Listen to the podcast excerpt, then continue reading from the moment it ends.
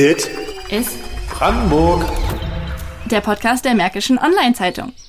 Willkommen beim Podcast der Mods Dit ist Brandenburg heute mit einem weiteren Teil der Reihe Tesla Fluch oder Segen Fragezeichen. Heute mit Katharina Schmidt. Hallo! Mein Name ist Markus Pettelkau, ebenfalls Hallo. Wir begleiten den Bau der Gigafactory ja schon umfassend in Print, online und auch hier im Podcast. Dazu hatten wir ja schon zwei Folgen, einmal mit den Gegnern und Fans von Tesla und aber auch mit einer mit der regionalen und lokalen Perspektive. Da warst du ja auch schon dabei, Anke, äh, bei uns zu Gast. Und genau jetzt, vor einem Jahr, ging es ja los in Grünheide. Genau, und das ist Zeit für uns mal zusammenzufassen, was eigentlich dort passiert ist, denn vieles ist umstritten. Äh, Du hast gerade schon Anke erwähnt, wir haben uns nämlich Verstärkung dazugeholt. Anke Beißer begleitet den Bauprozess nämlich von Beginn an und äh, kann bestimmte schwierige Sachverhalte näher erklären. Darum, äh, hallo Anke, schön, dass du da bist. Hallo. Eigentlich sollte die Gigafactory ja jetzt so gut wie fertig sein. Im Juli, so war der ursprüngliche Plan, da sollte die Fabrik mit ihrer Arbeit beginnen. Daraus wird jetzt nichts. Warum? Naja, es hat sich doch im äh, Zuge des ganzen Projektes herausgestellt, dass einiges an Hürden zu nehmen ist. Wir wissen ja, bis heute liegt keine endgültige Genehmigung für das Gesamtprojekt Gigafactory vor. Äh, hier gibt es dieses spezielle Verfahren, dass quasi scheibchenweise Genehmigungen äh, erteilt werden. Tesla baut oder plant immer gern um, sodass neu beurteilt werden muss, ob das, was da passiert, umweltgerecht erledigt werden kann, ob es sich mit der äh, Region, mit den Umständen verträgt.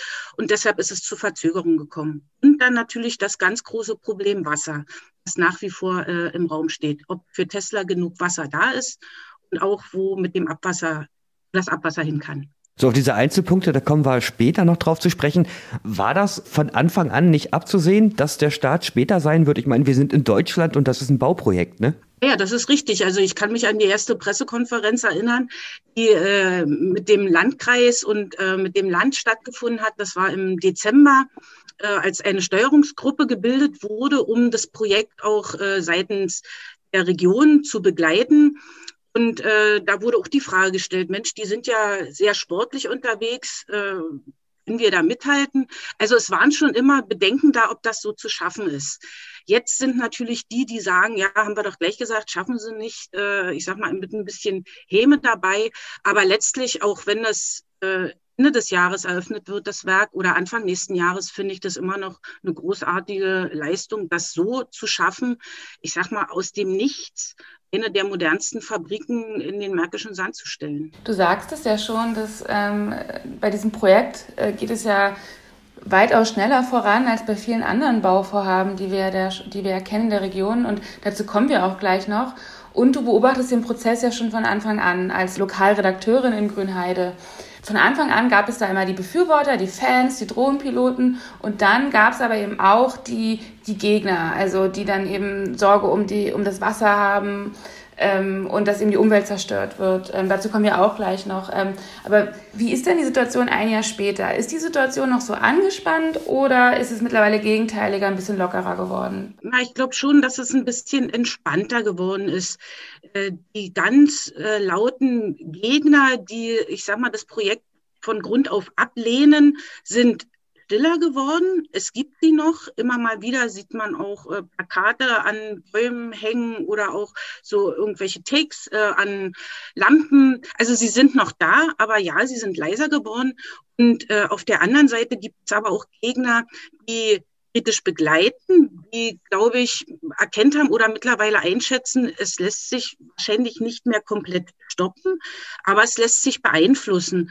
Und äh, ich finde ganz wichtig, dass es diese Seite halt auch gibt, die nicht nur dasteht und sagt, oh toll, und das geht alles und das funktioniert alles, sondern den Finger tatsächlich in die Wunde legen, wo äh, es problematisch werden kann. Und äh, ich glaube, sie haben auch eine ganze Reihe schon äh, erreicht in Sachen Naturschutz, in Sachen Umweltschutz, was auch zur Folge hat, dass eben Tesla immer mal wieder äh, nachjustieren musste, äh, doch weitere Auflagen mit hinnehmen musste, was einfach die Sicherheit dieses ganzen Baukörpers zum Teil Trinkwasserschutzgebiet eben anbelangt. Ja, du sagst ja schon, das ist, ähm, also es ist viel passiert und da würde ich gerne noch weitere Einzelaspekte besprechen, ähm, weil es gibt ja diese riesen Erwartungen an das Projekt. Äh, tausende Arbeitsplätze sollen dadurch geschaffen werden, aber die Leute müssen ja irgendwo wohnen, die dann da auch arbeiten. Ähm, ist denn da auch infrastrukturell bisher schon was passiert? Ja, vor allem hinter den Kulissen würde ich mal sagen, und ich hoffe es zumindest hinter den Kulissen, äh, das ist das, was, ähm, ich sag mal, ich spüre eine gewisse Ungeduld auch in der Region. Auch, äh, ich sag mal, wir selber als Fragesteller, als Berichterstatter wollen Antworten, die wir einfach noch nicht bekommen. Was zumindest passiert ist, ist, ist binnen eines knappen Jahres ein Umfeldentwicklungskonzept gestellt worden äh, von der Landesplanungsgemeinschaft Berlin-Brandenburg. Haben sich das gesamte Gebiet zwischen Berlin-Köpenick und der Oder angeschaut, also Frankfurt-Oder, und mal Potenziale rausgesucht, wo gibt es Wohnbaupotenziale, wo könnten welche noch entwickelt werden. Und da gibt es eine ziemlich klare Schablone, die sowohl, ich sag mal, noch weiße Flecken auftut, äh, wo nachjustiert werden kann, wo auch mehr Entwicklung zugelassen wird, als jetzt schon überhaupt, äh, ich sag mal, möglich wäre. Äh, und tun sich wirklich ganz viele Dinge auf, äh, einfach alles schon vorbereitet ist, wo man nur loslegen müsste in dem direkten Umfeld, wo Leute wohnen könnten. Das ist der Wohnsektor, äh, wo ich denke, oder wo wir alle, die hier auch leben, äh, ich sage mal, große Hoffnung drin setzen, dass es halt von der Infrastruktur auch schneller geht. Da gibt es mittlerweile ein äh, Radwegekonzept, das auch klar in drei Etappen äh, eingeteilt ist. Einmal das, was können wir ganz kurzfristig machen, was ist ungefähr in einer Zeitschiene bis 2030 möglich und was danach. Äh, und da gibt es hoffentlich schnelle Lösungen. Die ersten soll es zum Beispiel zwischen Erkner und der Tesla-Fabrik auch bis Ende des Jahres geben. Der Europaradweg soll komplett saniert werden. Der ist im Moment eine Wurzelpiste. Der führt quasi direkt ans Werk heran, klar ist, es sollen so viele wie möglich äh, Werktätige oder Arbeiter, Mitarbeiter äh, der Tesla-Fabrik von der Straße runtergeholt werden. Ne? Es gibt ja mittlerweile einen zusätzlichen Bus, der äh, zur Tesla-Fabrik fährt. Der Regio, R1, der von Erkner äh, weiter bis Frankschleuse fährt, hält mittlerweile halbstündlich. Da ist ein 20-Minuten-Takt vorgesehen. Also es gibt viele Ideen, aber so richtig, wirklich viel zu sehen in der Wirklichkeit ist noch nicht. Und das dritte große Paket sind ja die Straßen. Ähm, da sind wir, oder da wird ja befürchtet, dass auch Erkner und die Umgebung quasi vor einem Kollaps stehen könnte. Ja, das Land ist ja dabei, äh, eine neue Straße zu planen, die äh, Tesla erschließen soll. Es soll eine Überführung an der, äh, am Bahnhof in Fangschleuse geben. Der Bahnhof soll verschoben werden. Das ist so ein Riesenpaket und eine aktuelle Abfrage beim Land hat ergeben, das ist alles so in der ersten Planung. Es wird nach Planungsbüros noch gesucht. Also es ist kein Tesla-Tempo, aber zumindest die Probleme sind, glaube ich, erstmal erkannt. Für viele sicherlich nicht befriedigend, dass es erst, ich sag mal, an der Stelle ist. Aber wir müssen gucken, ob es uns tatsächlich überrollt oder ähm, und wir eine, eine Zeit lang, ich sag mal, auch mit Chaos, mit mehr Chaos leben müssen.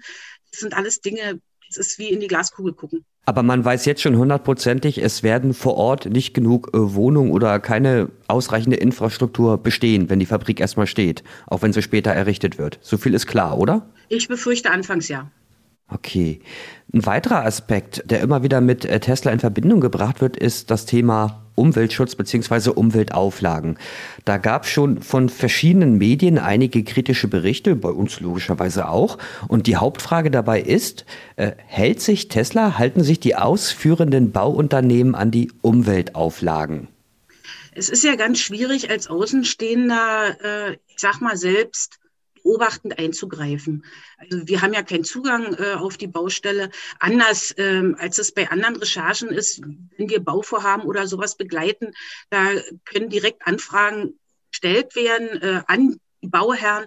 Das ist ja alles bei Tesla nicht möglich. Also Anfragen unsererseits gehen immer über Dritte. Recherchen sind ähm, teilweise auch insofern schwierig. Äh, es gibt sehr viele Hintergrundgespräche. Also das erstmal so dahingestellt. Andererseits natürlich, wenn jemand arbeitet, Tesla so, ich sag mal, im Verborgenen, so abgeschottet, wird es auch immer argwöhnisch betrachtet. Nach meiner Beobachtung ähm, sind Dinge, die aufgeworfen wurden, in der Regel widerlegt worden. Äh, es gab ja äh, zuletzt Berichte über Verstöße gegen Arbeitsschutzrichtlinien. Es gab, dass, ich sag mal, bestimmte ja, Arbeitsschutz nicht eingehalten wurde, dass äh, Arbeitszeit nicht eingehalten wurde und bestimmte Auflagen halt nicht erfüllt wurden. Wenn bei Behörden nachgefragt wird, kommt das hat sich nicht ergeben. Das ist vergleichsweise, äh, gibt es weniger Unfälle als bei anderen Vorhaben. Also habe dann doch Vertrauen. Ein weiteres Thema, was auch mit dem Thema Umwelt zusammenhängt, ist das Thema Wasser. Die Fabrik, die wird nach Expertenmeinung rund 3,6 Millionen Kubikmeter Wasser im Jahr verbrauchen. Das wären rund 30 Prozent des gesamten Wasservolumens der Region. Und damit sei nicht genügend Wasser da, hieß es zumindest vom Wasserverband Strausberg-Erkner. Äh, wie will man dieses Problem lösen? Der Wasserverband sagt ja auch klar, für die erste Ausbaustufe, also über die, über die wir jetzt reden, die jetzt beantragt ist, ist das Wasser da, der Vertrag ist geschlossen, das ist also safe. Äh, mal dahin, für weitere Ausbaustufen hat sich Tesla, hat Elon Musk sich noch gar nicht geäußert, ob die wirklich kommen und wann die kommen. Aber für die Zeit, wenn sie dann kommen, will man natürlich vorbereitet sein. Und wir müssen ja immer auch Wachstum in der Region betrachten. Tesla hat natürlich eine Sogwirkung. Es werden sich weitere Gewerbe ansiedeln. Wir haben ja schon über Wohnungen gesprochen, also wird es auch einen Zuwachs der Einwohnern geben und alle die brauchen Wasser. Ich glaube, der Fokus ist ganz wichtig, auch mal dahin zu lenken. Nicht nur Tesla braucht viel Wasser, sondern die Region braucht einfach viel mehr Wasser als ohne Tesla. Äh, es hat jetzt Untersuchungen gegeben, dass es äh, in der Nähe von Hangelsberg ähm, eine Wasserader oder ein Wasserreservoir gibt, was angezapft werden könnte. Da sind jetzt äh, durch das Land Untersuchungen in Aussicht gestellt. Da muss über einen langen Zeitraum, ich glaube über ein Jahr, müssen da Bohrungen durchgeführt werden, tief in die Erde hinein, um überhaupt zu testen. Da sind zwei Adern. Wie viel Wasser ist da? da? Kann es unter welchen Umständen, kann es gehoben werden, kann es gefördert werden. Aber da liegt jetzt erstmal der Fokus. Es gibt auch dann die Idee oder schon die Aussage, wenn dort genug Wasser ist, soll dort ein Wasserwerk entstehen. Also das wäre unsere nächste Quelle, aus der wir halt schöpfen können. Ich glaube aber ganz wichtig ist nicht nur die Frage, woher nehmen wir unser Wasser, sondern wohin bringen wir es auch zurück. Und insofern müssen Kreisläufe klar betrachtet werden, dass eben wirklich vor Ort versickert wird, dass das Wasser nicht rausgeht aus der Region, sondern möglichst in der Region bleibt. Und das ist nicht nur eine Sache, die im Tesla-Projekt betrachtet werden muss, sondern eigentlich bei jedem Projekt. Ob ich hier eine Schule baue oder ob ich äh, Straßen baue, ich muss immer gucken, dass ich trotzdem das Wasser versuche in der Region zu halten. Du hast ja auch gerade ähm, schon angedeutet oder angesprochen, dass es Tesla auch eine Sogwirkung hat. Also nicht nur Tesla wird Wasser brauchen, sondern auch die Leute, die auch wegen Tesla herkommen. Und ähm, es gibt ja jetzt nun auch diese internen Unterlagen des Landesumweltministeriums, dass demnach Brandenburg bei der Ressource Wasser schon jetzt an die Grenze seiner Kapazitäten gerät. Und ähm, da heißt es in einem Sitzungsprotokoll vom Juli 2020, durch die Ansiedlung von Industrie und Gewerbe, also zum Beispiel Tesla, verschärft sich die Situation im östlichen Berliner Umland zusätzlich. Ja, aber ich denke, genau dazu soll diese Suche in Hangelsberg eben halt, ähm, dazu soll sie dienen, ne? zu gucken, die Quellen, die wir bisher haben, die reichen nicht. Neue sind offenbar da. Vielleicht muss auch neu gedacht werden, wie Distanzen überwunden werden können. Äh, da gibt es andere Beispiele in Deutschland, wo äh, auch wirklich aus wasserreicheren Gegenden Wasser hergebracht wird. Ähm, es ist ein Grundproblem, dem wir uns stellen müssen. Es ist nicht nur ein Tesla-gemachtes Problem. Der Klimawandel spielt damit. Wir müssen wahrscheinlich auch jeder im Privaten mal drüber nachdenken, passe ich mich dem an, weil jetzt plötzlich, äh, ich sage mal, es muss Lösungen geben und nicht nur Verhinderungen. Interessant fand ich die Antwort auf diesen Vorwurf, dass nicht genügend Wasser da ist, von Elon Musk, als der gegenüber den ZDF gesagt hat, im Grunde sind wir nicht in einer sehr trockenen Region, Bäume würden nicht wachsen, wenn es kein Wasser gäbe. So, das ist so eine Antwort, die man ja entweder von einem Achtjährigen oder von Donald Trump erwartet hätte. Also das äh, hört sich jetzt so an, als wenn es ihm auf gut Deutsch äh, links am Arsch vorbeigeht. Ich meine, damit wird er ja auch das Klischee eines äh, amerikanischen Großunternehmers erfüllen, der hierher kommt, versucht, Geld abzuschöpfen und dann wieder abhaut. Ja, das ist eben Elon Musk. Ne? Das ist jemand, der auch sagt, äh, Brandenburg Box. Ähm, er hat, er trägt, sag ich mal, das Herz oder so auf der Zunge und äh, in manchen Dingen, glaube ich, denkt er gar nicht weiter nach. Und na klar, anders als in Nevada, er sieht Bäume überall, er fliegt über eine sehr äh, grüne und wasserreiche Gegend und dann ist das für ihn alles da und haben ja genug, ne? Was jammern die denn? Ich denke mal schon, äh, dass er von seinen Fachleuten auch eine entsprechende äh, Information bekommt, auch Beratung bekommt und letztlich, äh, wie er das einschätzt, egal. Auch Sie müssen, ich sag mal, die Auflagen erfüllen, äh, müssen sich dem anpassen, was geht und was nicht geht, oder müssen es machbar machen, Ihr Projekt. Und insofern, ja, es ist Elon Musk. Elon Musk reicht vollkommen aus. Ein weiterer Kritikpunkt ist, und das ist sehr, sehr untypisch für unsere deutsche Bürokratie, dass alles sehr, sehr schnell geht. Das Landesumweltministerium, da stellt Tesla immer wieder vorzeitige Baugenehmigungen aus. Und das ist zum Beispiel was, darauf warten viele andere äh, Unternehmer vergeblich. Und die Frage taucht immer wieder auf, geht da alles regulär zu? Ja, reine weg vom Gesetz. Ja, das müssen wir einfach mal wirklich so sagen. Tesla baut komplett auf eigenes Risiko. Diese Zwischengenehmigungen, die kommen, äh, sie werden an ganz, äh, sag ich mal, kompakte Teilprojekte geknüpft. Alle Behörden werden beteiligt und äh, sobald eine Behörde oder Institution der Meinung ist, dass das finale Projekt mit diesem Schritt nicht genehmigungsfähig ist, würde so ein, die heißen so schön 8a, nicht erteilt. Aber bevor nicht die komplette Baugenehmigung vorliegt, ist erstmal alles tatsächlich auf Risiko von Tesla. Ich hatte zuletzt ein Gespräch mit äh, dem kommunalen Entsorgungsunternehmen Oderspray, die auch gegenüber von Tesla in dem Gewerbegebiet eine neue ähm, Recyclinganlage bauen, also einen neuen ähm, Recyclinghof. Äh, und ich sage, warum dauert das bei euch so lange? Und da sagte mir die Leiterin, auch sie und nach dem Verfahren über das Bundesemissionsschutzgesetz. Also das Verfahren ist das gleiche im Prinzip wie bei Tesla, aber ohne Vorabgenehmigung, weil sie sagt, wir bauen mit Geld aus der öffentlichen Hand, so weit können wir uns überhaupt nicht leisten, dass wir am Ende notfalls zurückbauen müssen. Das ist die Krux. Ein anderes Thema, Anke, sind ja die bald herrschenden Arbeitsbedingungen vor Ort. Ähm, also eine Gewerkschaft wird es in der neuen Fabrik nicht geben. Das hat auch Elon Musk bereits angekündigt. Und der Deutsche Gewerkschaftsbund fordert Tesla aber auf, Gewerkschaften in Grünheide und auch eine Tarifbindung zuzulassen, weil das sei ja auch eine Verpflichtung, denn Tesla erhält vom Steuerzahler hunderte Millionen Euro Subventionen. Da bahnt sich also ein neuer Konflikt an. Sind da Lösungen in Sicht? Mm, das Problem ist, äh, jeder, der bei Tesla einen Arbeitsvertrag unterschreibt, unterschreibt auch eine Verschwiegenheitsklausel, soweit ich das weiß. Es ist sehr schwierig, an Werber oder dann auch jetzt potenzielle Mitarbeiter heranzukommen, um mal zu fragen, wie ist denn das nur? Kommuniziert wurde von Anfang an, dass Tesla gut zahlt, ähm, auch wenn sie nicht tariflich gebunden sind. Und ich sage mal, letztendlich, wer seine Unterschrift unter den Vertrag setzt, ist natürlich damit einverstanden mit den Dingen, ihr da, ich sage mal, seitens des Arbeitgebers entgegengebracht bekommt. Hm, sicherlich sind wir an gewöhnt, mit Gewerkschaften zu arbeiten, zu leben. Ich finde das auch ganz wichtig. Es muss einfach, ich sage mal, auch da ein Stück weit die Zukunft bringen. Ist der Druck stark genug aus, aus der Belegschaft heraus, dass äh, Tesla nach deutschen Regeln, also mit Gewerkschaft, Betriebsrat, Personalrat arbeitet oder nicht? Ähm, aber ansonsten ich, ich in diesem auf diesem Feld äh, bin ich wandert. Dann haken wir da mal an anderer Stelle weiter nach.